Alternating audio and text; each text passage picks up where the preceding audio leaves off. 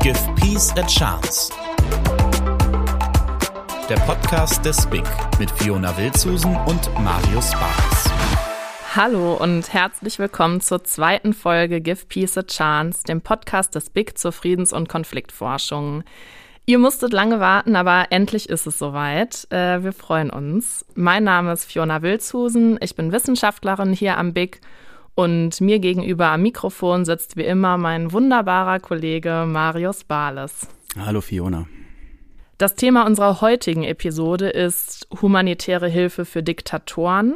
In vielen Regionen der Welt wird humanitäre Hilfe zurzeit bitter benötigt, aber sie wird auch immer wieder zum politischen Spielball oder sogar als Kriegswaffe gegen die eigene Bevölkerung eingesetzt vor welchen Herausforderungen die humanitäre Hilfe deshalb steht, wollen wir uns heute einmal genauer angucken und dabei besonders den Fall Syrien etwas genauer betrachten.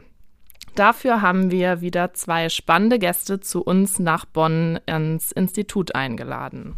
Zu meiner Rechten sitzt Michael Kühn. Michael, du hast bereits für die Vereinten Nationen und Greenpeace gearbeitet und auch schon an einem Institut für Friedens- und Konfliktforschung, bist also praktisch ein Kollege von uns. Ähm, mittlerweile bist du aber seit über 16 Jahren bei der Welthungerhilfe.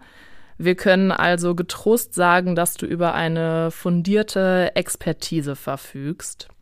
In deiner aktuellen Position im Team Politik und Außenbeziehungen berätst du unter anderem den Vorstand sowie das Exekutivkomitee der Welthungerhilfe zu humanitärer Hilfe und leistest außerdem humanitäre Advocacy-Arbeit, sensibilisierst Politik und Geldgeber also für die Notwendigkeit der humanitären Hilfe. Wir freuen uns sehr, gleich tiefer mit dir in die Materie einzutauchen. Schön, dass du heute hier bist. Ja, vielen Dank für die Einladung. Zu meiner Linken sitzt unsere geschätzte Kollegin Dr. Esther Meininghaus. Esther, du bist promovierte Nahostwissenschaftlerin und eine ausgewiesene Spezialistin, wenn es um Syrien geht.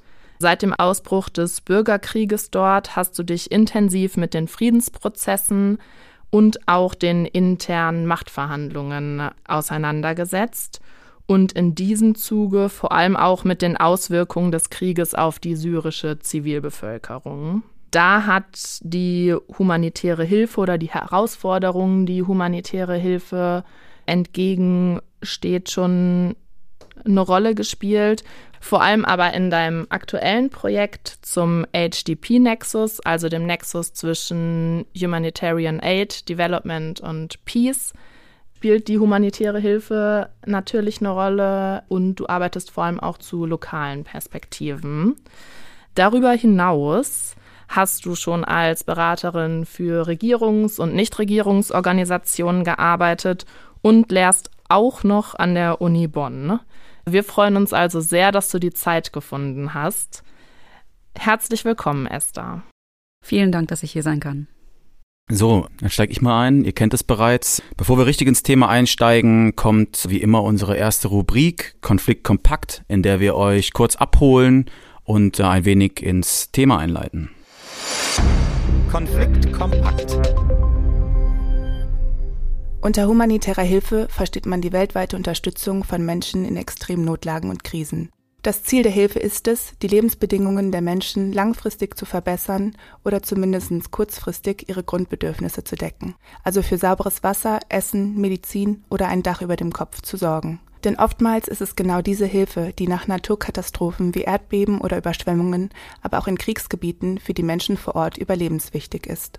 Humanitäre Arbeit untersteht Grundsätzen wie Menschlichkeit, Neutralität und Unabhängigkeit. Finanziert wird das Ganze hauptsächlich durch private Spenden und freiwillige Zuwendungen von Staaten, da die staatlichen Pflichtbeiträge für humanitäre Hilfe doch sehr begrenzt sind. 2022 hat Deutschland alleine 3,2 Milliarden Euro für humanitäre Hilfe zur Verfügung gestellt. Die ganze Organisation der Hilfe wird von den Vereinten Nationen übernommen, die sich in akuten Notlagen an verschiedene Hilfsorganisationen wenden. Die Durchführung der Hilfe vor Ort geschieht dann häufig in Kooperation mit nationalen und internationalen Nichtregierungsorganisationen, den sogenannten NGOs, die staatlich unabhängig agieren und keinen finanziellen Gewinn anstreben. Wie man sich vorstellen kann, ist die humanitäre Hilfeleistung mit vielen Herausforderungen und Problemen verbunden. Einerseits fehlen oft die nötigen finanziellen Mittel, um den globalen Bedarf an Hilfe überhaupt abzudecken. Denn jeder 23. Mensch weltweit benötigt aktuell diese Form der Hilfe, um zu überleben. Andererseits erschweren natürlich auch Sicherheitsprobleme und die oft stark beeinträchtigte Infrastruktur in Krisenregionen sowohl den Zugang zu den Betroffenen als auch die Logistik der Hilfeleistung. Eins der größten Probleme besteht jedoch darin, dass häufig Menschen in Not sind, die wie in Venezuela oder dem Sudan quasi in Diktaturen leben. Leistet man dort humanitäre Hilfe, besteht die große Gefahr, dass die Hilfsgüter nicht wirklich bei den Menschen vor Ort ankommen, sondern von den autoritären Regimen zweckentfremdet und für die eigenen politischen und militärischen Ziele genutzt werden. Wie stark humanitäre Hilfe politisiert werden kann, zeigt das Beispiel Syrien, wo Präsident Assad seit dem Ausbruch des Bürgerkriegs das Behindern der humanitären Versorgung als Waffe gegen die eigene Bevölkerung einsetzt. Viele der von den Rebellen kontrollierten Gebiete wurden seit 2011 vollständig ausgehungert. So, äh, Michael, um mit dir anzufangen. Wir haben gerade gehört, was humanitäre Hilfe leisten kann, was sie auch vielleicht leisten muss. Gegenwärtig sind weltweit so viele Menschen auf der Flucht wie seit dem Zweiten Weltkrieg nicht mehr. Wir sprechen von über 108 Millionen Menschen, die weltweit auf der Flucht sind, davon alleine über 43 Millionen Kinder. Wo fängt man da an? Wo setzt ihr bei der Welthungerhilfe eure Prioritäten und ist für euch, salopp gesagt, eine Dürre schlimmer als ein Krieg? Ich glaube, es wäre fatal, wir würden das eine gegen das andere aufwiegen oder miteinander vergleichen. Also das, glaube ich, macht keinen Sinn. Man muss sich klar machen, eine Organisation wie die Welthungerhilfe hat ein doppeltes Mandat. Das eine ist ein entwicklungspolitisches. Da würden wir uns um, wie der Name schon sagt, äh, Entwicklungsbemühungen äh, auf, konzentrieren und würden versuchen, langfristig, mittel- bis langfristig äh, den Menschen sozusagen ein Leben in Würde, zu ermöglichen und gemeinsam mit ihnen eine Zukunft aufzubauen, wo sie ihre Bedürfnisse nicht nur befriedigen können, sondern wo sie auch die Möglichkeit haben, darüber hinaus Dinge in ihrem Leben anzustellen. Humanitäre Hilfe ist eigentlich sehr viel kurzfristiger gedacht und hat den Zweck, Leben zu retten. Da kommt der Entwicklungsaspekt von der Definition her erstmal zu kurz. Deswegen ist es auch wichtig für uns als äh, dual mandierte Organisation, diese beiden Aspekte zusammenzudenken. Also nicht nur humanitäre Hilfe zu leisten, sondern sie sozusagen zu integrieren in entwicklungspolitische Überlegungen. Ich glaube, nur wenn man, wenn man diese beiden Aspekte zusammen denkt und auch entsprechend handelt, dann tut man den Menschen vor Ort wirklich was Gutes und äh, gibt ihnen die Chance, sich wirklich auch ähm, aus der Not herauszuentwickeln. Ich würde sagen, wir gehen einen Schritt zurück und vielleicht kannst du uns kurz sagen, wie die Welthungerhilfe funktioniert, wo euer Geld herkommt, was genau euer Auftrag ist und welche Projekte speziell ihr unterstützt. Wie ist eure Beziehung zu den Vereinten Nationen? Wie ist eure Beziehung zur Bundesregierung? Äh, wo kommt das Geld her? Und vor allen Dingen auch mit der Frage verbunden, wo kommt die humanitäre Hilfe her, die ihr dann den Menschen vor Ort zur Verfügung stellt? Ihr geht ja wahrscheinlich nicht hier um die Ecke im Aldi in den Supermarkt 1000 Kilo Mehl kaufen und fahrt das dann mit einem LKW rüber. Wird das vor Ort gekauft? Besteht überhaupt die Möglichkeit, es vor Ort zu besorgen? Vielleicht kannst du da ein bisschen was zu sagen. Das ist unterschiedlich. Also ich selber habe die Erdbebenkatastrophe in Haiti 2010 erlebt, äh, war vor Ort und habe das ähm, sozusagen hautnah erlebt, was da passiert ist. Und in so einer Situation, wo eine Hauptstadt eines Landes so massiv betroffen ist, also wo die gesamte Logistik, auch die Einkaufslogistik, Supermärkte etc. natürlich zum größten Teil zerstört wurden, da bleibt einem ja gar nichts anderes übrig, als im Ausland einzukaufen. Also in dem Fall in der Dominikanischen Republik, dem Nachbarland. Aber es gibt durchaus ähm, Länder, die sind groß genug. Da gibt es vielleicht eine Katastrophe in einer Region, aber die anderen Regionen sind nicht betroffen und dann kann man regional einkaufen und Sachen besorgen. Und es gibt vor allen Dingen auch in unserem Kontext auch immer Partner, die international vernetzt sind und sagen, wir können hier grenzübergreifend im Nachbarland meinetwegen Stoff für Zelte einkaufen, was dann vor Ort äh, verarbeitet wird und dann irgendwie als äh, Dachersatz für eine befristete Zeit ausgehändigt wird, den Betroffenen. Also das muss man sich sehr spezifisch ähm, von Fall zu Fall angucken, wie da die Möglichkeiten sind. Aber grundsätzlich ist beides möglich. Und natürlich auch über die Vereinten Nationen. Nicht? Das Material, was über die Vereinten Nationen in ein Land kommt, es wird ja zum Teil auch von Organisationen wie der unseren, also Nichtregierungsorganisationen, weiter verteilt. Ähm, ich würde da tatsächlich gern nochmal nachhaken. Also, weil zum Thema, ihr kauft dann entweder vor Ort die Sachen oder eben bringt die schon mit aus, aus einer anderen Region. Nochmal auf die Frage, die Marius gestellt hatte. Woher kommt denn das Geld? Also, ich glaube, ihr seid einerseits durch private SpenderInnen finanziert, bekommt ihr auch Geld von der Bundesregierung und du hast gerade auch schon nochmal die Beziehung zur UN angesprochen. Bekommt ihr auch Gelder von der UN oder sind das dann eher praktisch, ich weiß nicht, ob man das so nennen kann, Sachspenden? Wie, wie können wir uns das vorstellen? Das ist relativ einfach. Also es gibt zum einen die institutionelle Förderung, also das sind beispielsweise Gelder, die vom Auswärtigen Amt, vom BMZ, von anderen Gebern kommen, also aus der Europäischen Union oder auch anderen Ländern, USAID. Ähm, ECHO von der Europäischen Union beispielsweise ist einer von den Gebern. Da stellt man klassisch Projektanträge und die werden dann geprüft und entweder abgelehnt oder genehmigt. So, das ist sozusagen eine Quelle, aus der sich das Einkommen der Wirtungshilfe speist. Und dann haben wir natürlich die privaten Spenden. Also Leute wie wir, die ähm, ganz normal äh, Bürger sind und sagen, sie engagieren sich und möchten eine Organisation finanziell unterstützen. In dem Fall spenden sie der Welthungerhilfe. Warum ist das wichtig, dass private Spenden uns erreichen? Weil wir damit unsere Unabhängigkeit bewahren. Also wir können sozusagen die Gelder mischen und sagen, das, was an privaten Spenden gekommen ist, unterstützt das, was im Projekt vorgesehen ist und äh, ergänzt gewissermaßen das, was wir dann Maßnahmen durchführen können. Und wir dürfen auch nicht vergessen, für diese institutionellen Finanzierungen müssen wir immer einen bestimmten Prozentanteil an Eigenfinanzierung hinzutun. Das können 10, 15, 20, aber auch 25 Prozent sein. Und ohne diese privaten Spenden wären wir gar nicht in der Lage, diese Eigenfinanzierung zu leisten. Also die, wir hebeln sozusagen institutionelles Geld mit den privaten Spenden. Das Verhältnis liegt ungefähr 1 zu 4, 1 zu 5. Ein wichtiger Partner bei den Vereinten Nationen ist das Welternährungsprogramm, äh, von dem wir beispielsweise in-kind Leistung kriegen. Also wir bekommen das zur Verteilung, was die an Nahrungsmitteln bereitstellen. Also da müssen wir beispielsweise nicht selber einkaufen. Das ist auch ein großer Faktor, der auch in der Bilanz natürlich der Organisation ausgewiesen wird. Das heißt, ihr bekommt dann praktisch den Auftrag von den Vereinten Nationen, die Lebensmittel oder die Zelte zu verteilen. Also die Vereinten Nationen haben dann die Strukturen gar nicht selber vor Ort, sondern ihr habt dann Partnerorganisationen oder ihr macht das selber. Wie läuft das? Das ist auch unterschiedlich. Also in Haiti war es beispielsweise so, dass das Welternährungsprogramm ein Lager hat, gemietet und das auch verwaltet und organisiert.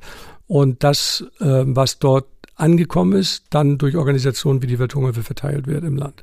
Weil ähm, natürlich auch eine Organisation wie das Welternährungsprogramm nicht überall da sitzt, wo wir beispielsweise dann unser Projekt haben. Und wir sind natürlich dann in unseren Projektregionen, sollte es da zu, einer, zu, einer, zu einem Notfall kommen oder äh, dann sind wir natürlich da prädestiniert, die, Dinge zu verteilen. Oder man macht das eben in Absprache und koordiniert, in dem Fall in Port-au-Prince, weil einfach für eine Organisation einfach der ich will nicht sagen der Aufwand, aber der, die, die Arbeit, der Arbeitsumfang viel zu groß ist. Ist die Frage, die sich mir da stellt, wonach entscheidet ihr, wo ihr helft? Wenn jetzt Kapazitäten, finanzielle Kapazitäten, aber auch personelle Kapazitäten ein Stück weit begrenzt sind, wo fängt man an? Wo helft ihr? Da, wo die Strukturen schon geschaffen sind, wo ihr ein lokales Netzwerk zur Verfügung habt oder eher da, wo ihr den Bedarf gegenwärtig als, als größtes empfindet? Na klar, da, wo die Bedarfe am größten sind. Aber um auch da, wo die Bedarfe sind, helfen zu können, braucht es natürlich eine gewisse Grundstruktur. Also man muss Zugang haben. Und damit meine ich jetzt nicht politischen Zugang, sondern logistischen Zugang. Also kommt, kommt man dahin? Ist man da, ist man in der Lage, dahin zu, ganz physisch, ganz einfach sich hinzubewegen? Können da LKW fahren? Oder braucht man Hubschrauber? Das sind alles so Dinge, die dann in die Überlegungen einfließen. Aber natürlich geht es darum, die Bedarfe möglichst zu decken, die da sind. Die müssen natürlich auch zuerst einmal erhoben werden. Ne? Nach so einer Katastrophe darf man sich ja nicht vorstellen, dass da sofort jemand eine Liste hat und sagt, in Dorf sowieso so und so viele Leute so und so betroffen. Das muss ja auch alles erstmal passieren. Das heißt, man muss in die Katastrophenregion reingehen und so eine Art Inventar machen. Ne? Und da gibt es natürlich auch Experten, sowohl im NGO-Sektor als auch bei den Vereinten Nationen, die wissen, wie man sowas macht.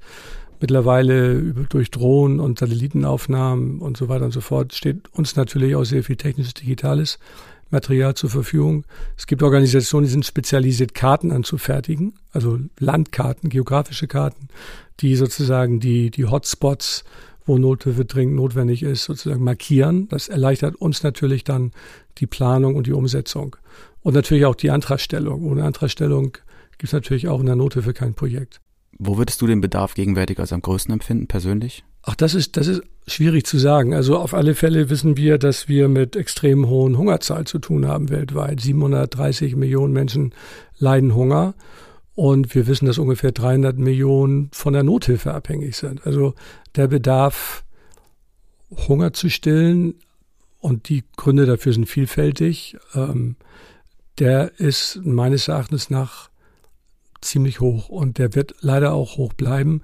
Aber wir wissen ja auch, wir haben so viele instabile Regionen, in denen es zu gewaltvollen Konflikten kommt und Kriegen.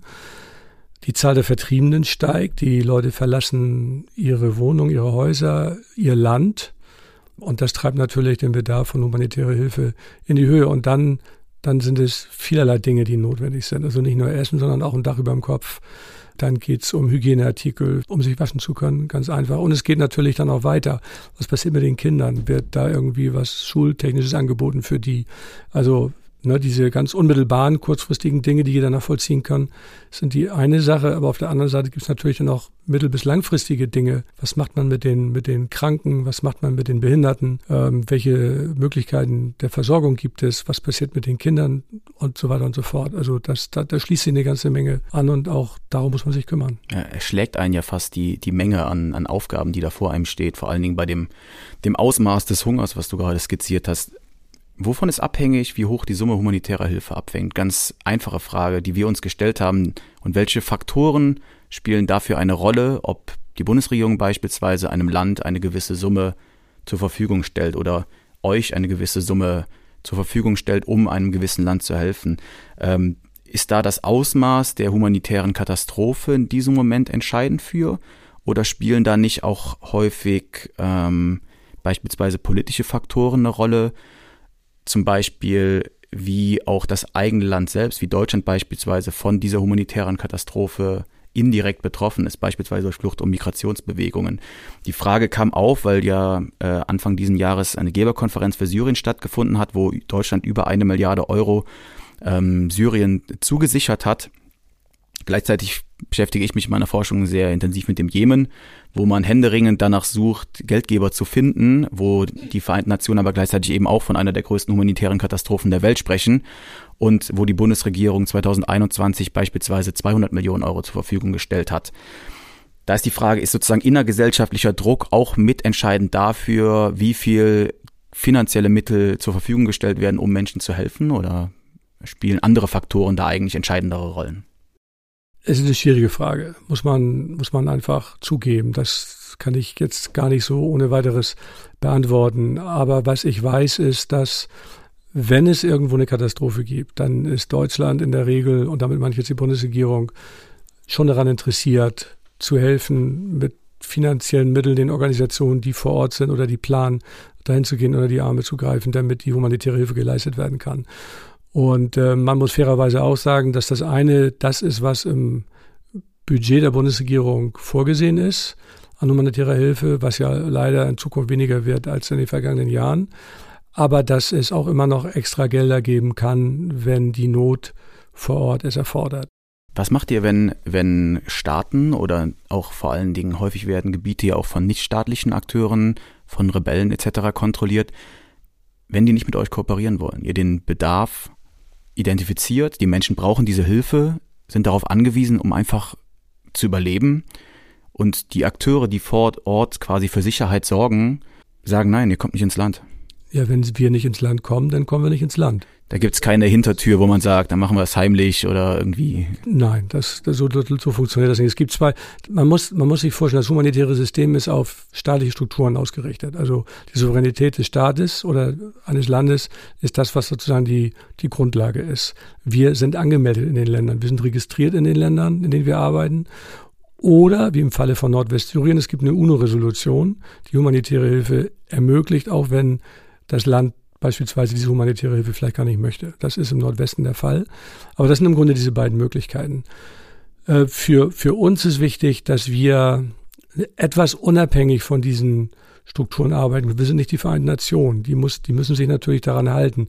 Wir arbeiten vor Ort mit regionalen und lokalen Partnern zusammen und sind direkt an der Zielgruppe dran. Das heißt nicht, dass wir das ignorieren können, aber das bedeutet, dass wir sozusagen, egal was da auf politischer Ebene entschieden wird, wir immer entscheiden können, dass wir mit unseren Aktivitäten weitermachen können. Unsere Arbeit vor Ort basiert auf dem Prinzip der Akzeptanz. Also wenn uns die Leute vor Ort wollen, weil sie sehen, dass wir etwas Gutes für sie tun und dass, dass ihnen das wirklich mittel- bis langfristig auch hilft, dann ist das schon mal ein sehr, sehr hoher Legitimationsfaktor. Das, das ist ganz wichtig. Also uns ist das auch wichtig. Deswegen reden wir mit den Akteuren vor Ort, auch wenn die vielleicht bei einem anderen Staat nicht so wahnsinnig gerne gesehen sind. Wir, wir sagen ja beispielsweise auch für Afghanistan, wir müssen mit den Taliban reden. Also wir müssen uns reinverhandeln in, in die Situation vor Ort. Das bedeutet nicht, dass wir sagen, der Staat muss sie anerkennen. Das ist was ganz anderes. Das ist Sache der Bundesregierung oder der Europäischen Union. Das ist nicht Aufgabe der Welthungerhilfe. Aber unsere Aufgabe ist es, nach Möglichkeit den Menschen zu helfen, die in Not sind. Und das sind verdammt viele in Afghanistan. Und dazu bedarf es eben auch der Auseinandersetzung mit den Menschen, die vor Ort gerade das Sagen haben. Und das ist gewissermaßen unsere Existenzgrundlage dann vor Ort. Und äh, wenn man das in den Ländern, in denen wir aktiv sind, betrachtet, funktioniert das in der Regel ganz gut. Das heißt, anders als staatliche oder multilaterale Organisationen habt ihr diesen Spielraum. Also weil genau die, die Frage, die Marius gerade hatte, noch mal ein bisschen anders formuliert. Also es gibt ja einige Gebiete, gerade in fragilen Staaten, die eben nicht durch staatliche Akteure kontrolliert sind, sondern eben durch andere Gruppen. Und das heißt, da habt ihr den Spielraum, einfach von eurem Mandat her on the ground praktisch zu gucken, mit den, mit den Akteuren ins Gespräch zu kommen und trotzdem Hilfe zu leisten. Ja, man nennt die NGOs ja auch nicht umsonst Frontline Responder. Also wir sind sozusagen ganz vorne dran, zum Teil auch da, wo es heiß wird, wo es auch vielleicht unangenehm werden könnte. Aber das macht eben genau den Unterschied zu Organisationen, die sozusagen in bestimmten Situationen, weil das so definiert worden ist, sich zurückziehen müssen. Ne? Also einfach, weil das Risiko dann gegebenenfalls äh, für die Organisation zu groß wird. Wir können das, wir machen das natürlich auch. Also wir gehen kein unkalkuliertes Risiko ein, das ist völlig klar. Aber wir haben den Spielraum, das gewissermaßen unabhängig und selbst zu entscheiden, vor allen Dingen mit den Partnern und lokalen Kräften, die wir vor Ort haben, die in der Regel sich sehr gut auskennen und sehr genau wissen und einschätzen können, wo da die Linien sind, die nicht überschritten werden sollten. Wie oft kommt ihr dann zwischen die Fronten und damit meine ich nicht, um, also auch metaphorisch gesprochen, zwischen die Fronten? Nicht so wahnsinnig häufig. Also wir analysieren die Situation vor Ort nach äh, den Informationen, die wir bekommen. Und wie ich schon angedeutet habe, wir kriegen gute Informationen, weil wir vor Ort in der Regel gut vernetzt sind. Und dann, dann wird halt entschieden, wie weit wir gehen können. Und in der Regel hat das bislang auch immer geklappt. Wir haben auch in der Zentralafrikanischen Republik humanitäre Hilfe geleistet. Wir leisten sie auch im Moment im Sudan. Es ist nicht unbedingt einfach. Es ist nicht eine Sache, die planbar ist. Also ganz oft müssen so Tag für Tag neue Analysen angefertigt werden und neue Entscheidungen getroffen werden. Das ist natürlich das, was uns das Leben extrem schwierig macht oder schwer macht, weil wir keine Planungssicherheit haben. Ne? Also nicht nur finanziell nicht, sondern auch, wie lange können wir das eigentlich hier durchhalten. Ne? Aber das hindert uns nicht, äh, diesen schweren Weg zu gehen und sozusagen von Tag zu Tag zu entscheiden, wie gehen wir hier weiter vor. Seid ihr auch in den Erdbebengebieten in der Türkei, in, in Nordsyrien tätig? Ja, sind wir auch. Syrien ist ein guter Stichwort, denn ähm, wie der Zufall will, haben wir eine ausgewiesene Syrien-Expertin neben uns sitzen. Äh, Esther, generell die Frage, ähm, wir haben viel darüber gehört, dass es extrem viele Menschen weltweit gibt, die auf Hilfe angewiesen sind. Insbesondere in Syrien ist dies auch der Fall. Vielleicht kannst du uns auch vor allen Dingen vor dem Hintergrund, dass man lange nichts von Syrien gehört hat, vielleicht kurz abholen, uns ein bisschen schildern, wie die Lage vor Ort ist, wie die humanitäre Situation vor Ort aussieht und auch vielleicht, wie das Erdbeben, über das wir gesprochen haben, diese humanitäre Situation noch zusätzlich verschlechtert hat. Ja, also ganz aktuell ist die Situation ja die, dass wir in Syrien die größten Demonstrationen seit 2011 sehen. Das heißt, allgemein ist in der Politik jetzt in den letzten Jahren und Monaten davon gesprochen worden, der Krieg sei vorbei. Und gleichzeitig haben Syrer insbesondere in der Opposition immer wieder gesagt, dass für sie der Krieg nicht vorbei ist und dass man sehen muss, dass die ganzen Ursachen, die tatsächlich zum Krieg geführt haben und die zu den Protesten 2011 geführt haben, überhaupt nicht behoben sind. Und das kann man jetzt heute auch wieder sehen. Seit elf Tagen mittlerweile gibt es neue Proteste im ganzen Land, im Süden, in dem auch die ersten Proteste ausgebrochen waren, aber auch in Gebieten, die für ihre Loyalität zum Regime bekannt sind, Latakia an der Küste beispielsweise, ganz im Osten des Landes, an der Grenze zum Irak bis hin nach Aleppo in den Norden gibt es neue Demonstrationen und die Forderungen sind die Forderungen, die wir auch 2011 schon gehört haben. Das heißt, es geht darum, die Diktatur soll aufgehoben werden, man möchte eine demokratische Regierung, ein Ende der Korruption und der ganz unmittelbare Auslöser der Proteste jetzt sind ja Kürzungen von staatlichen Zuschüssen, die mit einer sehr, sehr hohen Inflation einhergehen. Also man muss sich das so vorstellen, dass man momentan in Syrien mit einem Monatsgehalt von 10 Dollar umgerechnet auskommen muss. Das heißt, man kann sich als Familie zwei warme Mahlzeiten von einem Monatsgehalt eines staatlichen Angestellten leisten und mehr nicht. Und das hat dazu geführt, dass die Menschen jetzt wieder zu Tausenden auf die Straße gehen. Das ist derzeit die ganz aktuelle Situation. Ist die Reaktion des Regimes die, eine ähnliche wie 2011? Bisher ist die Reaktion des Regimes erstaunlich verhalten. 2011 hatten wir sehr schnell die Sicherheitskräfte und die Geheimdienste auf der Straße, die, die die Demonstranten zusammengeschlagen haben. Und sehr schnell ist der Konflikt ja auch von Seiten des Regimes militarisiert worden. Das heißt, das Militär ist auf die Straße geschickt worden und man hat die Menschen beschossen. Das ist jetzt in den letzten Tagen in dieser Form noch nicht passiert. Es hat vereinzelte Verhaftungen gegeben, aber die Angst, die alle haben, ist jetzt die Frage, ob die Bombardierungen von vorn beginnen. Das ist bisher noch nicht passiert. Gibt das der Opposition neuen Aufwind? Es konterkariert ja eigentlich ein bisschen die Entwicklungen der letzten Jahre, wo man gesagt hat, Assad geht gestärkt jetzt nicht nur aus dem Erdbeben heraus, äh, da können wir ein bisschen genauer darauf eingehen im späteren Zeitpunkt, sondern auch eben, äh, man merkt so, die Opposition hat ein bisschen den Moment verloren, ähm, die Unterstützung hat nachgelassen, auch von externen Akteuren, äh, von Golfstaaten aus sieht man, eine geringere Unterstützung nichtstaatlicher Akteure am Boden, gleichzeitig eher eine Annäherung Assad gegenüber, wieder eine Normalisierung der Beziehungen in der Region mit Syrien. Und gleichzeitig sieht man jetzt wieder, dass die Opposition, aber auch andere Akteure auf die Straße gehen. Hat das Auswirkungen auch im humanitären Sektor? Also der erste Punkt, den man dazu festhalten kann, ist, dass die tatsächlich die Frage ist, wer geht jetzt auf die Straße und wie viele von den Menschen, die 2011 auf die Straße gegangen sind, sind auch jetzt noch da. Ne? Die Frage ist ja, wie viele sind tatsächlich in der Zwischenzeit umgebracht worden oder umgekommen, auch aus medizinischen Gründen, aufgrund mangelnden Zugangs zu medizinischer Versorgung. Haben wir da Zahlen zu? Die Vereinten Nationen haben bis 500.000 Opfer gezählt und haben dann, ich glaube, 2013 aufgehört, Opferzahlen zu erfassen, weil sie gesagt haben, dass man keinen Zugang mehr zu Leichenhallen hatte, um systematisch zu erfassen, wie viele Menschen tatsächlich umgekommen sind und durch wen, also durch den Krieg oder aus anderen Gründen. Und man hatte keinen Zugang von unabhängigen Journalisten zum Land und dann haben die Vereinten Nationen das Zählen eingestellt. Das heißt, man weiß nicht ganz genau, was die Zahlen ja, sind. Ja, darf ich da auch noch mal kurz nachhaken? Also, weil diese Zahl 500.000 Menschen, die taucht immer wieder auf. Und ich habe gedacht, okay, das ist eine aktuelle Zahl. Nein. Aber das heißt, das ist die Zahl von vor zehn Jahren. Ja, genau. Okay, das ist krass. Ja, also das weiß man nicht. Und dann, ups, dann stellt sich die Frage, also viele der Menschen, die jetzt auf die Straße gehen, sind sehr jung teilweise mit Beginn des Krieges wahrscheinlich geboren. Also man sieht auch Demonstranten mit ihren Kindern auf der Straße. Und was interessant ist, ist, dass die jetzigen Proteste ganz anders aufgestellt sind als die von 2011 weil wir zum Beispiel wissen, dass in Daraa, wo die Revolution angefangen hat, Menschen auf die Straße gehen, aber auch in Latakia, das dafür bekannt ist, dass dort der größte Rückhalt für das Regime vorhanden ist. Du hast davon gesprochen, dass einige Punkte, die wir früher gesehen haben oder die mit der Normalisierung besprochen worden sind, konterkariert werden. Und das ist tatsächlich auch hinsichtlich eines ganz zentralen Narrativs der Fall, weil lange Zeit gesagt wurde, Assad kann sich an der Macht halten, weil er die Minderheiten schützt. Und die Minderheiten werden nicht von seiner Seite weichen, weil sie Angst vor Rache haben. Und jetzt gehen genau diese Menschen auch auf die Straße. Sweda zum Beispiel ist fast rein drusisch. Mhm, sehr interessant. Spielt da auch der Faktor Hunger eine Rolle? Ähm, also einfach, dass die humanitäre Situation die Menschen auf die Straße treibt, weil man letzten Endes einfach, du hast die Umstände beschrieben, wie wenig man von seinem Gehalt noch an Essen und Trinken eben besorgen kann. Äh, wenn ich nichts mehr zu essen und zu trinken hätte, dann würde es mich auch auf die Straße treiben. Tatsächlich ist Hunger ein wachsendes Problem. Wir wissen seit einigen Jahren, dass jetzt 90 Prozent der syrischen Bevölkerung unter der Armutsgrenze leben und viele Menschen Hunger leiden und nicht wissen, wie sie ihre Kinder ernähren können.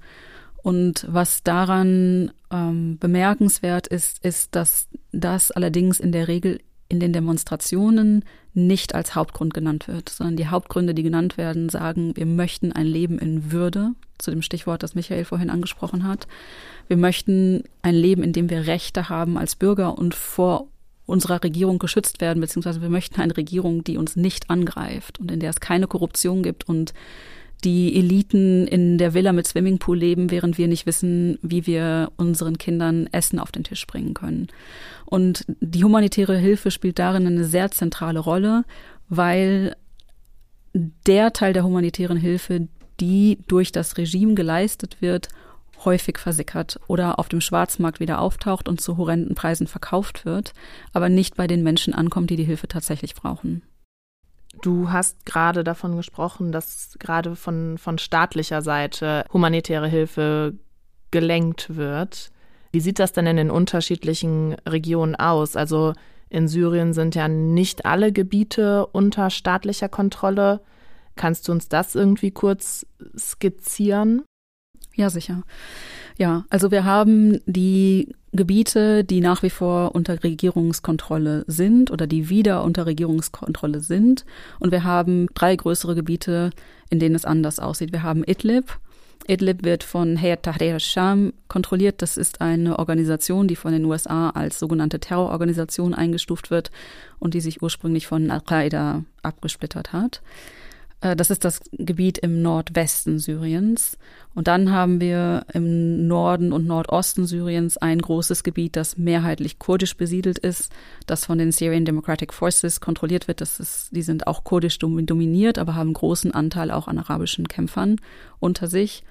Und wir haben einen relativ kleinen Teil an Gebiet, auch in Nordsyrien, um Afrin und an anderen Orten, der durch die Syrian National Army kontrolliert wird und die wiederum untersteht äh, der Türkei. Und die Situation in diesen insgesamt vier Gebieten stellt sich tatsächlich recht unterschiedlich dar.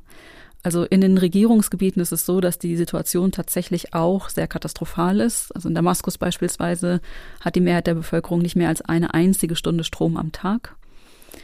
Äh, in den kurdischen Gebieten sieht das etwas anders aus, auch deshalb, weil die im Krieg nicht zerbombt worden sind. Es gab einen Nichtangriffspakt zwischen diesen kurdischen Gebieten und dem syrischen Regime, der dazu geführt hat, dass äh, dort keine direkte Konfrontation stattgefunden hat, dass keine Luftangriffe gegen die kurdischen Gebiete geflogen wurden. Das heißt, dort funktioniert zum Beispiel die Landwirtschaft besser als in vielen der regimekontrollierten Gebiete. Und in Idlib auf der anderen Seite im Nordwesten gab es einen sehr hohen Grad an Zerstörung durch die ständigen Bombardierungen schon vor dem Erdbeben. Und natürlich hat das Erdbeben die Situation dort um ein Vielfaches verschärft, weil die Infrastruktur sowieso schon stark angegriffen war und Menschen oft in Zelten leben mussten oder in Gebäuden, die auch schon vorher beschädigt waren und die das Erdbeben dann umgehend zu Fall gebracht hat und daher auch die hohen Opferzahlen und Todeszahlen in Nordwestsyrien. Wobei man noch hinzufügen kann, dass die Vereinten Nationen ja eingestanden haben, dass sie viel zu langsam und viel zu spät die Situation erkannt haben.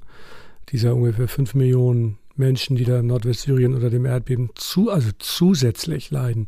Das kann man eigentlich gar nicht vernünftig in Worte fassen, äh, wie da die Situation wirklich aussieht. Denn es war vorher schon katastrophal. Jetzt kam das Erdbeben dazu und katastrophal kann man gar nicht steigern. Also das ist wirklich schwer, sich das vorzustellen, was da, was da passiert. Und da ist auch die ersten Wochen nichts passiert. Also da war wirklich niemand vor Ort. Und selbst NGOs, die vor Ort waren, haben natürlich dann zunächst auch keine Kapazitäten, um sofort zu helfen. Ne? Und das ist eine, eine riesen Herausforderung. Das hat sich jetzt ein bisschen gebessert. Aber jetzt haben wir halt die Diskussion über die Grenzübergänge, die da sozusagen wieder einen Riegel vorschieben, ob die Hilfe dann auch wirklich ins Land geraten kann. Ne? Also insbesondere was UNO-Aktivitäten betrifft. Ich denke, das berührt einen sehr wichtigen Punkt. Da du das Stichwort gegeben hast, die Vereinten Nationen waren in den ersten Tagen gar nicht dort. Und tatsächlich gibt es einen Bereich der humanitären Hilfe, über den wir bisher noch nicht gesprochen haben, und das ist die humanitäre Hilfe, die von Syrern selber kommt. Und in diesen ersten Tagen des Erdbebens war es so, dass der erste Konvoi an humanitären Hilfslieferungen, der in Idlib eingetroffen ist, einer war, der aus Der Resort gekommen ist, am anderen Ende im Osten von Syrien gelegen, in dem Menschen, die selber unter Armut leiden, Decken und alles, was sie haben, zusammengetragen haben, in über 100 Lastwagen, die sie selber auch organisiert haben, gebracht haben und dann einmal durch das ganze Land gefahren sind und tatsächlich schneller vor Ort waren. Und das sind mehrere hundert Kilometer als die Vereinten Nationen selbst. Und das Gleiche ist aus Dada aus Südsyrien nach Idlib passiert. Und das ist ein Punkt, von dem ich denke, dass der leider oft in Vergessenheit gerät, dass selbst unter solch brutalen Umständen Menschen sich gegenseitig nach wie vor bereit sind zu helfen. Und das sind keine unmittelbaren Verwandten, sondern es geschieht wirklich aus dem Wunsch heraus, Notleiden zu lindern.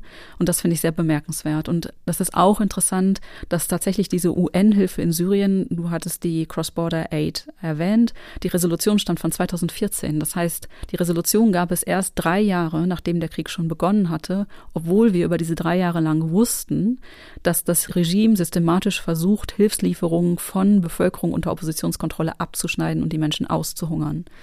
Und dennoch hat es drei Jahre gedauert, bis man die Resolution hatte. Und die Frage ist, was ist denn in der Zwischenzeit passiert? Und tatsächlich hat sich in der Zwischenzeit schon in den ersten Monaten des Krieges auch da eine in erster Linie syrisch organisierte humanitäre Hilfe herausgebildet, in der Menschen selbst, insbesondere Syrer im Exil, Nichtregierungsorganisationen gegründet haben und selbst die humanitäre Hilfe ohne Resolution auf eigenes Risiko über die Grenze gebracht haben. Und auch das ist etwas, was in der Geschichtsschreibung leider oft verloren geht, aber ich denke auch sehr wichtig ist, denn viele dieser Organisationen sind auch bis heute noch aktiv und leisten auch einen entscheidenden Beitrag. Und der dritte Aspekt ist, dass unheimlich viele Syrer heutzutage in Syrien noch überleben, weil sie Familienmitglieder im Ausland haben, die sie finanziell mitversorgen.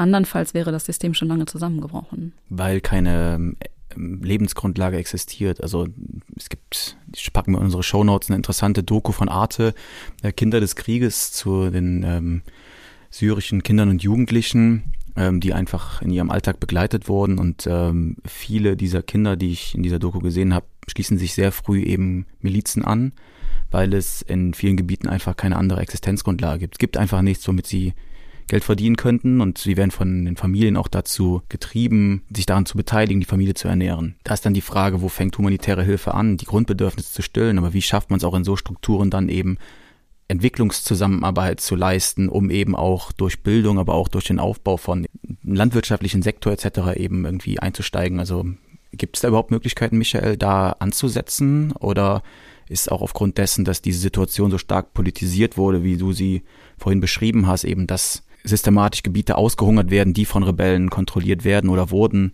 äh, gar keine Möglichkeit, da überhaupt anzusetzen.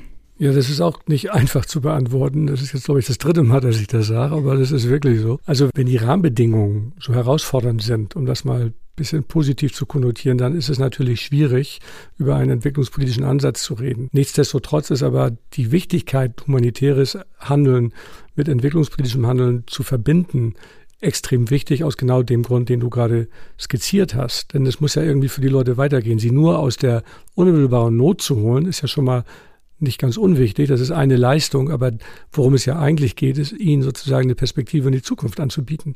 Und dafür brauchst du natürlich andere Konzepte. Humanitäre Hilfe ist eigentlich kurzfristig gedacht. Die humanitäre Hilfe, die wir heute sehen, die in diesen Protected Crisis, wie es so schön heißt, in diesen lang anhaltenden, multiplen Krisen die kann da nicht gut funktionieren. Das ist sozusagen eine komplette Überforderung des Ansatzes. Und die Akteure sind dafür eigentlich auch nicht richtig aufgestellt. Ne? Das humanitäre System kann das nicht, soll es ja eigentlich auch gar nicht. Und daran zu arbeiten, ist, glaube ich, extrem wichtig. Und dazu kommt dann, dass wir eine etwas wohlfeile Forderung dazu formulieren müssen, nämlich, das sind politische Krisen, die brauchen politische Lösungen. Und da sind die NGOs leider nicht die richtigen Ansprechpartner, um für politische Lösungen in diesen ganzen Konfliktgebieten zu sorgen. Ne? Aber es geht nicht anders. Wir müssen das adressieren. Das tun wir auch gegenüber beispielsweise Deutschland, dass wir sagen, ihr müsst euren Beitrag auf internationaler Ebene dazu leisten, dass es da möglichst zu Frieden kommt. Ähm, denn ansonsten werden die Situationen nur noch schlimmer werden und die Bedarfe steigen. Wir brauchen mehr Geld und das Ganze dreht sich im Kreis und wir kommen überhaupt nicht voran. Und das kann eigentlich in niemandem Interesse sein. Ähm, es ist jetzt eben schon mehrfach kurz aufgekommen, sowohl bei dir, Esther, als auch jetzt bei dir, Michael, ähm, die Frage der Politisierung der humanitären Hilfe, insbesondere in Kontexten wie Syrien, wo Regierungen oder Regime herrschen, äh, die eine menschenverachtende Politik betreiben, die aber gleichzeitig in gewisser Weise eben auch von humanitärer Hilfe profitieren können. oder profitieren, weil sie entweder selber die lenken können und dadurch irgendwie Gebiete, die ihnen nahestehen, stützen können oder eben gezielt auch gegen Bevölkerungsgruppen vorgehen, indem sie humanitäre Hilfe einfach stoppen oder verweigern. Wie, wie geht die Welthungerhilfe damit um oder wie geht die humanitäre Hilfe damit um? Oder auch aus deiner Perspektive, Esther, wie, wie können Lösungsvorschläge aussehen oder wie, wie arbeitet man in solchen Kontexten? Zum zweiten Punkt zuerst. Also deine Frage war ja auch, was kann man tun? Und tatsächlich sind die Möglichkeiten in einer Autokratie wie Syrien da sehr begrenzt. Ein Problem, das über viele Jahre bestanden hat und das auch weiterhin besteht, ist zum Beispiel, dass das Regime insbesondere den Vereinten Nationen sehr strenge Auflagen gemacht hat und auch Prozesse bewusst verzögert hat. Also zum Beispiel müssen Hilfskonvois von der Regierung bewilligt werden.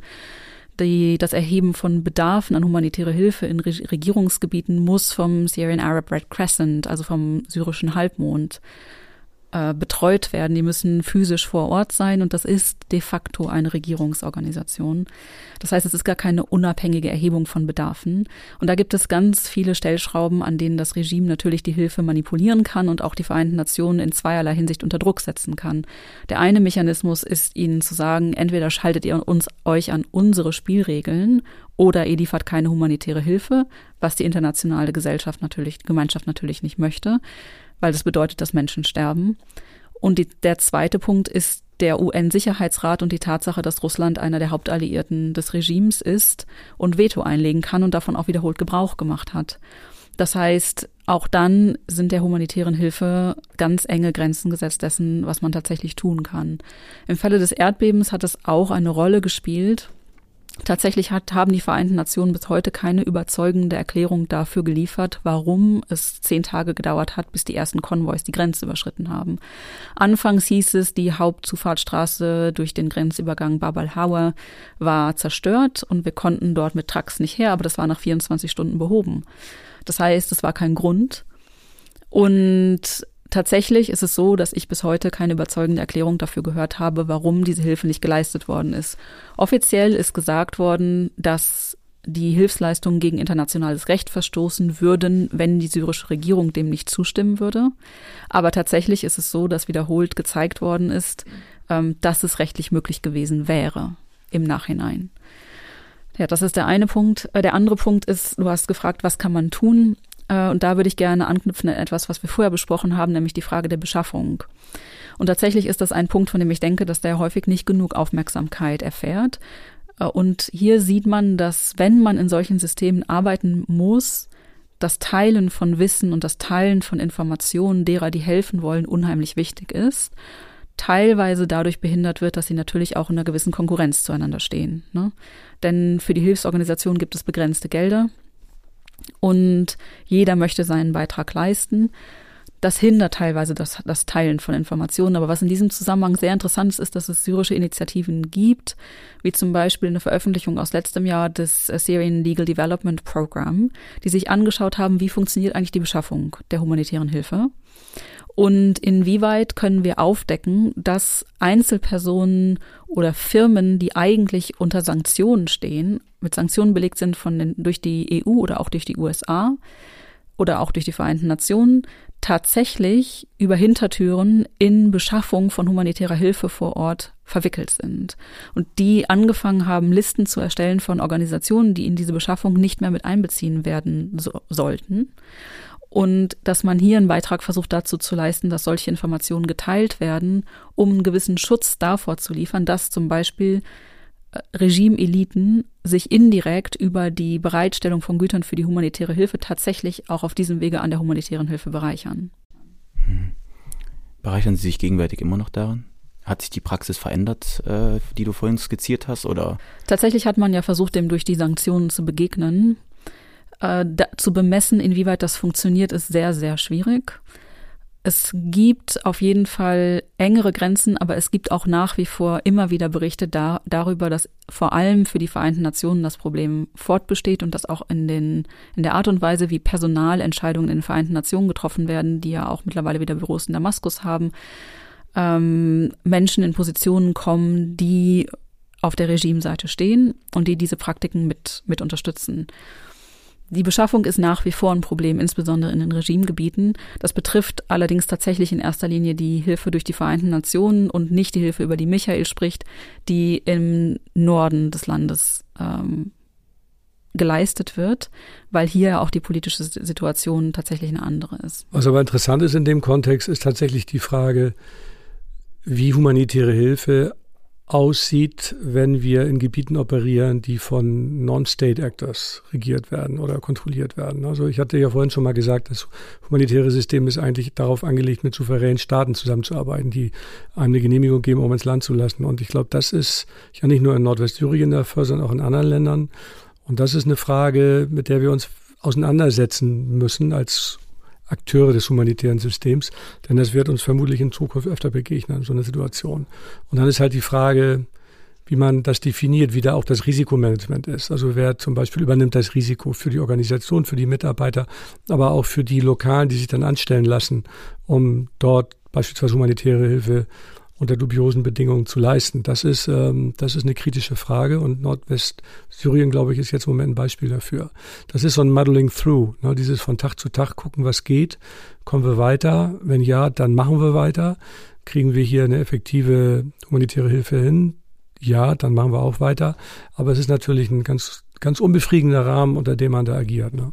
Und die, die, die, der Aspekt, der mir wichtig ist, ist wirklich die Risikoübertragung. Wo, wo, wo fängt die an und wird die auf? Das Risiko hat die Organisation, das Risiko haben die Mitarbeiter, das Risiko haben aber auch die Betroffenen. In Afghanistan sind es zum Beispiel die Frauen, die sich trotz der Ankündigung der Taliban, dass sie keine Frauen mehr auf der Straße sehen wollen, einfach dagegen auf, auf, einfach dagegen wehren und das ignorieren und sich trotzdem engagieren. Das Risiko ist bei ihnen. Und wir können sie nicht schützen und auch die Bundesregierung kann sie nicht schützen. Also das sind das sind Dinge, ähm, die man sich genauer angucken muss, wie damit verfahren werden könnte. Es ist kritisch. Findet da auf nichtstaatlicher Seite eine ähnliche Politisierung von humanitärer Hilfe statt? Wir haben jetzt über Assad gesprochen, aber dann Jemen, Afghanistan, Südsudan, ähm, das gibt diverse äh, Gebiete weltweit, die von nichtstaatlichen Akteuren auch ähm, mit kontrolliert werden. Ich kann mir sehr gut vorstellen, dass da Korruption eine ähnlich große Rolle spielt wie bei diversen ähm, Despoten ähm, und autokratischen Regimen. Muss man da zukünftig beispielsweise einfach ein einen Geldtopf beiseite legen, um, um diverse Akteure zu schmieren, um humanitäre Hilfe zu leisten? Nein, das auf keinen Fall. Also jede Organisation, auch vor allem die Welthungerhilfe, wir haben da unsere Regularien. Wir werden auch kontrolliert, wir werden hier geordnet und es gibt auch einen Revisor, der kommt und sich ähm, die, die Finanzberichte und auch die, den Einkauf, die Einkaufsverfahren anguckt. Wir haben da eigene Kriterien, die Standards sind ziemlich hoch. Nein, das ist nicht der Fall. Es geht nicht darum zu schmieren, es geht aber darum, durch Verhandlungen mit den Akteuren vor Ort zu gucken, wie groß die Spielräume sind. Und in der Regel gibt es die dann doch. Und wenn es sie nicht gibt, dann muss man eben auch die Konsequenzen ziehen. Das ist ganz klar.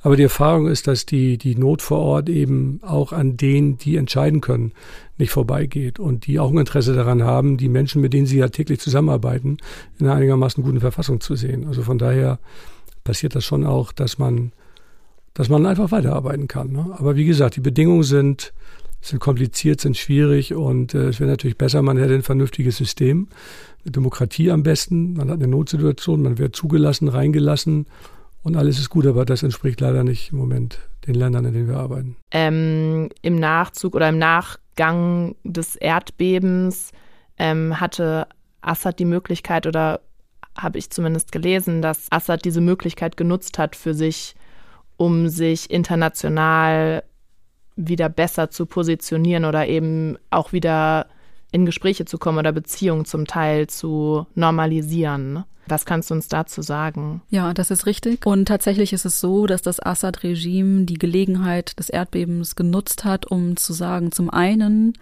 liefert die humanitäre Hilfe an uns über Damaskus. Das heißt, es sind Tonnen an humanitärer Hilfe von der EU geliefert worden, durch den Iran geliefert worden, durch Saudi-Arabien geliefert worden, von der wir bis heute aber nicht wissen, wo diese Hilfe tatsächlich hingegangen ist. Und der andere Punkt war, dass das Regime die Möglichkeit dazu genutzt hat, diplomatische Beziehungen wieder aufzunehmen. Und das hat tatsächlich in vielen Teilen der Bevölkerung und auch von Syrern im Exil einen Schock ausgelöst, weil man gesehen hat, dass die Gebiete, die vom Erdbeben betroffen waren, auch die Gebiete waren, die in den letzten Jahren weiterhin bombardiert worden sind, selbst in den Tagen des Erdbebens hat das Regime Luftangriffe auf die Region geflogen.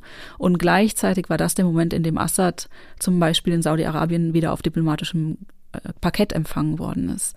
Und das war zu dem gegebenen Zeitpunkt für viele absolut unvorstellbar. Und was man an dem Punkt sehen kann, ist, dass viele Staaten darauf gewartet haben, sozusagen ein Deckmäntelchen zu haben, diese diplomatischen Beziehungen wieder aufzunehmen und das jetzt tun konnten, indem sie gesagt haben, na ja, wir müssen die Beziehungen mit dem Regime wieder aufnehmen, um wieder humanitäre Hilfe leisten zu können. Und das ist auf Regimeseite auch instrumentalisiert worden, weil dann ein Narrativ aufgemacht wurde, in dem man gesagt hat, naja, seht mal, hier sind zerstörte Häuser, ob die jetzt durch den Krieg zerstört worden sind oder ob die durch das Erdbeben zerstört worden sind, ist doch dasselbe. Tatsache ist, die Menschen brauchen Hilfe. Natürlich ist es für einen Syrer, der seine Familie in einer Bombardierung oder einem Chemiewaffenangriff durch das Regime verloren hat, nicht dasselbe, ob das Haus durch den Angriff zerstört worden ist oder durch das Erdbeben zerstört worden ist. Aber so hat das Regime versucht, äh, die internationale Gemeinschaft sozusagen in Anführungsstrichen zu überzeugen, dass diese Hilfsleistungen notwendig sind und dass man die Vergangenheit vergessen solle. Und ich denke, dass in zu in großen Teilen die Proteste, die wir heute sehen, sozusagen die Antwort darauf sind. Ne? Weil, und das kann man auch tatsächlich lesen und hören, dass Syrer sagen, wir entscheiden, ob dieses Regime Legitimität hat oder nicht. Und nicht die Arabische Liga und nicht die Vereinten Nationen und auch nicht die EU. Und ich denke, das ist tatsächlich ein sehr wichtiger Punkt. Ich würde gerne nochmal auf die Politisierung zurückkommen weil es ist eben schon einmal der Name Bab al-Hawa gefallen. Wir haben viel über die Region rund um Idlib gesprochen.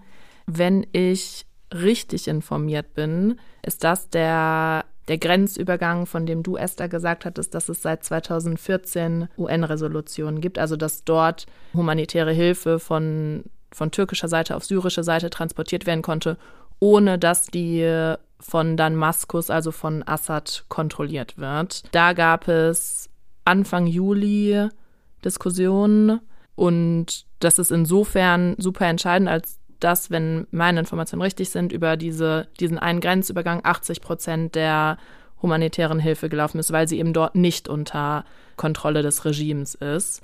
Michael, du hattest uns vorhin erzählt, dass es jetzt eine neue Regelung gibt. Also vielleicht könnt ihr über diesen Prozess ähm, oder auch über die neue Regelung und was da vor allem die Schwierigkeit ist, nochmal ein paar Worte sagen. Ja, das ist eine ziemlich dramatische und in der Tat hochpolitische Geschichte. Immer wenn diese Resolution ausläuft und die wird im Moment immer nur, wenn überhaupt, für ein halbes Jahr verlängert worden oder ist vom Dezember auf den Juli verlängert worden vom UN-Sicherheitsrat, dann ist das ein großes Politikum, weil natürlich insbesondere Russland, was Assad unterstützt, durch den Druck, den es ausübt, auf nämlich die Androhung der Nichtverlängerung sich natürlich auf der anderen Seite eine Gegenleistung erwartet. Ähm, und in dem Fall hat das jetzt im Juli dazu geführt, dass eben diese Resolution nicht verlängert wurde. Und das ist ziemlich dramatisch, weil, wie gesagt, die Bedarfe da vor Ort extrem groß sind. Die Details kennt vielleicht äh, Esther besser als ich, was da im Einzelnen passiert ist. Es gab, glaube ich, zwei Resolutionsvorschläge. Einmal auch von Russland, äh, der ist abgelehnt worden und der, der vom Westen gewissermaßen vorgeschlagen ist, der wurde eben durch Russland gewetot und beides kam nicht zustande. Jetzt hat Assad aber einen Brief geschrieben an die Vereinten Nationen und hat gesagt, passt mal auf, wir sind ja gar nicht so. Ihr dürft ja doch durch und auch diese beiden Grenzübergänge da Bab al-Salam und Al-Rai im Norden, die dürft ihr auch benutzen, aber ihr dürft auf keinen Fall, und dann hat er so ein bisschen die Modalitäten beschrieben, beispielsweise mit den terroristischen Gruppen, so wie er sie beschreibt, ähm, zusammenarbeiten. Dann war, glaube ich, zehn Tage, eine Woche ungefähr Funkstille und dann gab es einen Brief zurück von den Vereinten Nationen an Assad. Vielen Dank. Wir nehmen das Angebot jetzt mal an und betrachten die Grenzübergänge bis auf weiteres erstmal wieder für offen.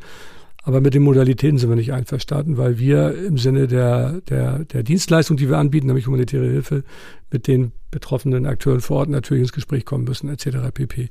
Und dieser Brief ist bislang widersprochen, so dass im Grunde das Gesagte oder Geschriebene gilt. Ähm, es gab, glaube ich, auch eine Timeline. Ich glaube, das geht bis Dezember, so ungefähr wie die UN-Resolution auch. Das ist natürlich nicht der richtige Weg, wie man mit sowas politisch umgeht, das ist völlig klar. Aber es ist der einzige, der im Moment offen ist. Und wir fürchten natürlich, dass es jetzt im Dezember und dann ist es Winter in der Region und bitterkalt und die Armut ist immer noch groß und die Bedarfe sind hoch. Dass es dann wieder zu so einem Schlagabtausch kommt zwischen den Akteuren und wir wieder fürchten müssen, ähm, dass es weder eine Resolution gibt, die humanitäre Hilfe zulassen würde, vielleicht auch kein Abkommen mehr zwischen der UNO und dem Assad-Regime, was ja wie gesagt auch eigentlich ein untypischer Vorgang ist. Und äh, auf alle Fälle werden wir diese Frage neu diskutieren müssen. Also das Problem ist bei weitem nicht gelöst, es ist einfach nur verschoben worden. Wenn man jetzt für die Zukunft äh, ein Bild zeichnet, Esther, ähm, ein bisschen in die Glaskugel schauen, was erhoffst du dir für Syrien? Wo denkst du, wird der Weg realpolitisch dann tatsächlich hingehen? Und ähm, was wäre wichtig jetzt, wo wäre es wichtig jetzt anzusetzen, um vielleicht dazu beizutragen, dass ähm, sich die Situation für die Menschen vor Ort tatsächlich verändert? Ja, das ist eine sehr gute Frage. Ich denke, die ehrliche Antwort darauf lautet, dass im Moment niemand weiß, wo sich die Situation hinentwickelt, weil wir jetzt gerade wirklich eine Phase sehen, die niemand erwartet hat. Und wir abwarten müssen, wohin sie sich entwickelt. Eine Möglichkeit ist, dass mittlerweile auch die Kämpfer für die syrische staatliche Armee von der Armut betroffen sind, das wissen wir. Eine Möglichkeit ist tatsächlich, dass die gleiche Brutalität, mit der das Regime auf die Proteste 2011 reagiert hat, jetzt gar nicht mehr möglich ist, dass es auch zu Spaltungen innerhalb der Armee kommen könnte. Aber das muss man abwarten. Und was man tun kann, ist sicherlich die Situation aufmerksam zu verfolgen. Das ist das, was man hier tun kann. Ähm, man kann natürlich versuchen, Familien zu unterstützen, wenn man privat die Kontakte hat oder wenn man an Organisationen spenden möchte, von denen man denkt, dass sie gute Arbeit leisten. Und tatsächlich denke ich, dass allein die Tatsache der Situation Aufmerksamkeit zu schenken, das kann so wirken, als würde es tatsächlich gar keinen Unterschied machen. Aber für die Menschen vor Ort macht es einen Unterschied, weil die sich von der internationalen Gemeinschaft und von eigentlich allen im Stich gelassen fühlen. Und das zu Recht, muss man sagen. Die arabischen Staaten des Golfs haben die Opposition lange Zeit unterstützt und dann fallen gelassen. Viele europäische Staaten haben die Opposition unterstützt und auch mit Waffen unterstützt und haben sie fallen lassen. Und die humanitäre Hilfe ist das Einzige, was tatsächlich über die ganzen Jahre dazu beigetragen hat, dass die Menschen nicht bisher in Massen verhungert sind. Und deshalb ist sie unheimlich wichtig und das aufrecht zu erhalten und dabei sehr gut darauf zu schauen, wen beliefern wir da eigentlich, was müssen wir über die Situation wissen, was sind unsere roten Linien. Das ist sehr wichtig. Da kann man nur noch hinzufügen, dass vor dem Hintergrund, den du gerade, glaube ich, sehr bildreich beschrieben hast, natürlich eine Katastrophe ist, dass wir uns mit sinkenden Budgets im Moment auseinandersetzen müssen, auf europäischer, aber auch auf deutscher Ebene. Eine Milliarde weniger für humanitäre Hilfe durchs Auswärtige Amt. Das entspricht sozusagen nicht einer angemessenen Reaktion auf die Bedarfe. Wie kommt es zustande, dass das Auswärtige Amt da weniger Geld zusammen zur Verfügung stellt, insbesondere auch vor dem Hintergrund, dass wir alle davon sind davon betroffen. Ähm, wir alle werden zukünftig noch mehr von, von Klimakatastrophen betroffen sein. Äh, wir sehen es weltweit, Überschwemmungen, Dürren, Hitzekatastrophen. Kriege. Kriege.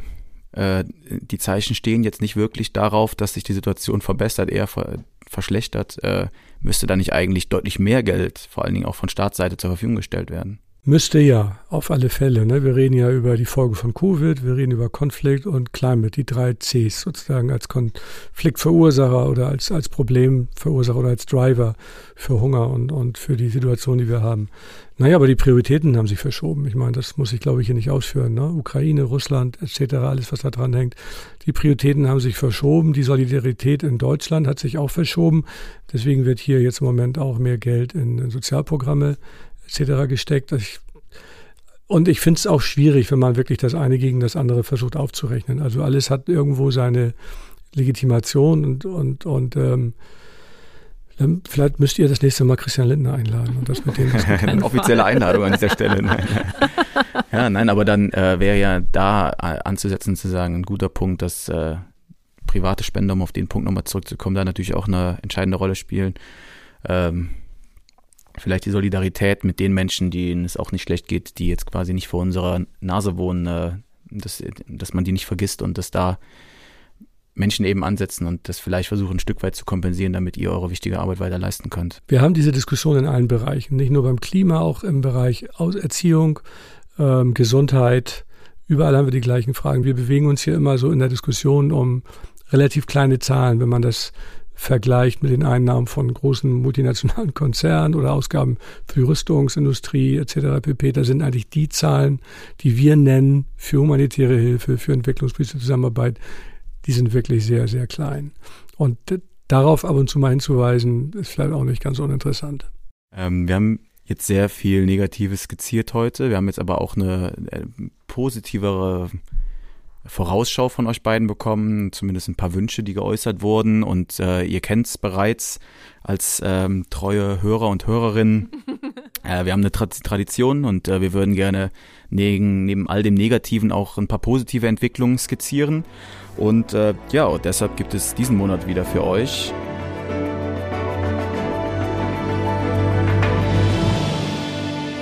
Und hier die Peace News des Monats.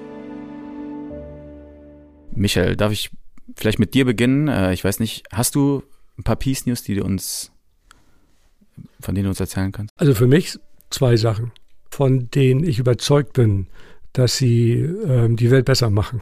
Gerade im Kontext der Diskussion um den Klimawandel finde ich es unglaublich ermutigend, wenn ich auf den Klimakonferenzen die Anzahl der jungen Leute sehe, die sich da wirklich lautstark engagieren. Das finde ich extrem ermutigend und ich denke, dass diese Internationalität dieser Bewegung, ähm, die wird auch an der Politik nicht spurlos vorbeigehen. Das ist ein, wirklich eine wirklich positive Entwicklung. Und das Zweite, das ist auch eine Erfahrung, die ich gemacht habe, wenn man vor Ort in einem Land X mit den Menschen zusammenarbeitet und man kann mit denen ein Projekt durchführen, dann würde ich sagen, zu fast 95 Prozent kann man das erfolgreich abschließen. Was meistens nicht funktioniert, ist das, was dann über uns passiert, sozusagen an politischen Entscheidungen.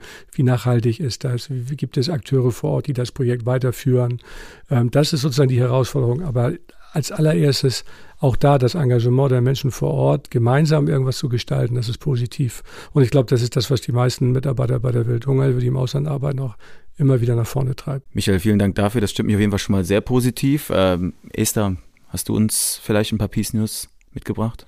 Ja, tatsächlich ist es immer mehr möglich, wie man im letzten Monat wieder gesehen hat, dass Strafverfolgung von Kriegsverbrechern auch im Falle Syriens möglich wird und das durch eine Innovation im internationalen Recht, von der wir jetzt mittlerweile seit vier, fünf Jahren wissen.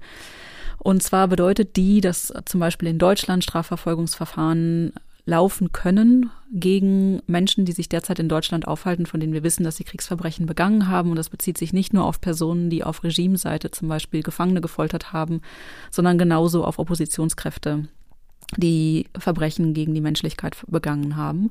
Und wir hatten jetzt einen neuen Fall, neue Strafanzeige in der Schweiz, gerade letzte Woche, in Frankreich, in Schweden. Und das heißt, dass auch dort für die Menschen wieder mehr Hoffnung besteht und auch in Syrien für Menschen mehr Hoffnung besteht, dass auch im Ausland diese Verbrechen nicht mehr nur hingenommen werden, sondern dass man Wege findet, für Gerechtigkeit zu sorgen. Das sind tatsächlich sehr positive News. Danke, Esther. Ähm, vielen, vielen Dank an euch beide. Vielen Dank, Esther. Vielen Dank, Michael, dass ihr heute hier wart und ähm, ein herzliches Dankeschön für eure ganzen Insights und ähm, die interessanten Diskussionen, die wir hier hatten. Ich oder ich denke Marius auch, also wir hoffen, dass es euch da draußen auch gefallen hat. Ähm, wenn ihr Rückmeldungen habt, Feedback, Fragen, Anregungen, Kritik, gerne an podcast.big.de. Ähm, wir würden uns außerdem sehr darüber freuen, wenn ihr den Podcast abonniert, ein Like dalasst oder uns auf den gängigen Streaming-Portalen bewertet, solltet ihr das nicht schon gemacht haben. Wir haben hier noch einiges auf dem Zettel, was wir noch thematisieren wollen. Deswegen gibt es nächsten Monat schon die nächste Folge Give Peace a Chance. Und wir können schon mal so viel sagen, wir haben ein spannendes Thema und zwei faszinierende Gäste. Die heutigen Grüße des Tages gehen raus an Tino, der selber einen Podcast hostet, echt und unzensiert, falls ihr euch den anhören wollt, und uns mit seinem Expertenwissen und auch seinen Grafikskills enorm unterstützt hat. Äh, danke, Tino. Habt alle einen schönen Tag. Bis bald. Ciao. Ciao, danke. Tschüss. Not a Pax Americana, enforced on the world, not the peace of the grave, or the security of the slave. I am talking about genuine peace, the kind of peace that makes life on earth worth living, the kind that enables men and nations to grow and to hope and build a better life for their children, but peace for all men and women. Not merely peace in our time, but peace in all time.